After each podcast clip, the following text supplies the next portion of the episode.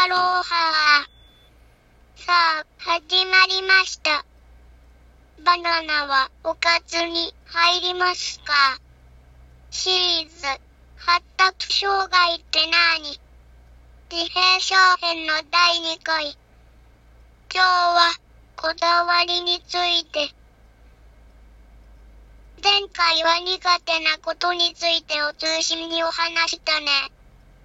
人と関わること、コミュニケーター、イマジネーションが少し難しいね。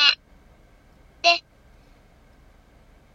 今日はまず、こだわりについて。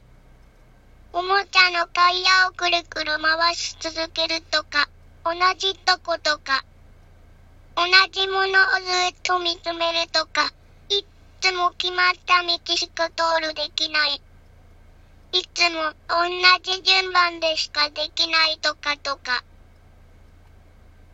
例えばね、朝起きて、おしっこして、お顔洗うして、ご飯食べるで。歯磨きして、お着替えして、行ってきます。これの順番が、お寝坊さんしちゃったとかくて、歯磨きをスキッツとかできないんだ。順番に同じようにしかできないんから、省略ができない。また、決まったように、いつも同じがしたいんから、お寝坊で遅刻とかも、パニックになるしちゃったり、いつもと同じお時間で動くできないくちゃ、やだー。そんで学校に行くときも、毎日決まった道じゃないとやだ。道路工事して通行止めとか、ありえない。ってなっちゃうんだ。じゃあ、得意なことってなにお目目で見て、覚えたり、理解することは得意かもね。例えば、一回だけ見た風景を記憶したり、言葉で伝わらないかったことか、絵カードとか、お写真見せてもらえたら、理解できたり。あとは、興味を持ったことには、すごい集中力があるよ。長いお時間、ずっと集中しちゃう。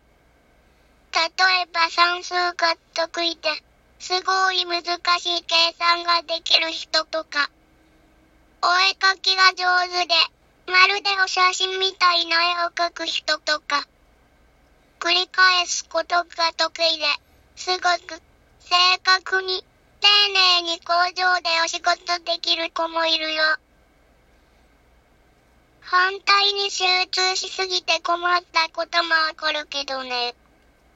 呼びかけに気がつかないとか、おしっこしたいが気がつかないくて、お漏らししちゃったり、お漏らししても気がつかないかったり。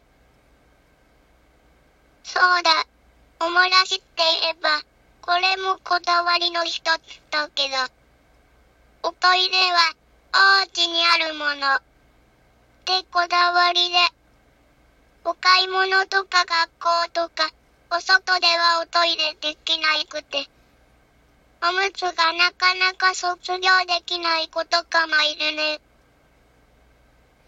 もともと、感覚が、に、ぶいくて、おむつ卒業が遅い子もいるけど、それはまた別のお話。得意なことを伸ばす。支援と、苦手なことをカバーする。支援があるといいね。ということくて、今日はここまで。次回は、感覚についてのお話をするよ。聞いてくれた、とてもありがとう。マハロー。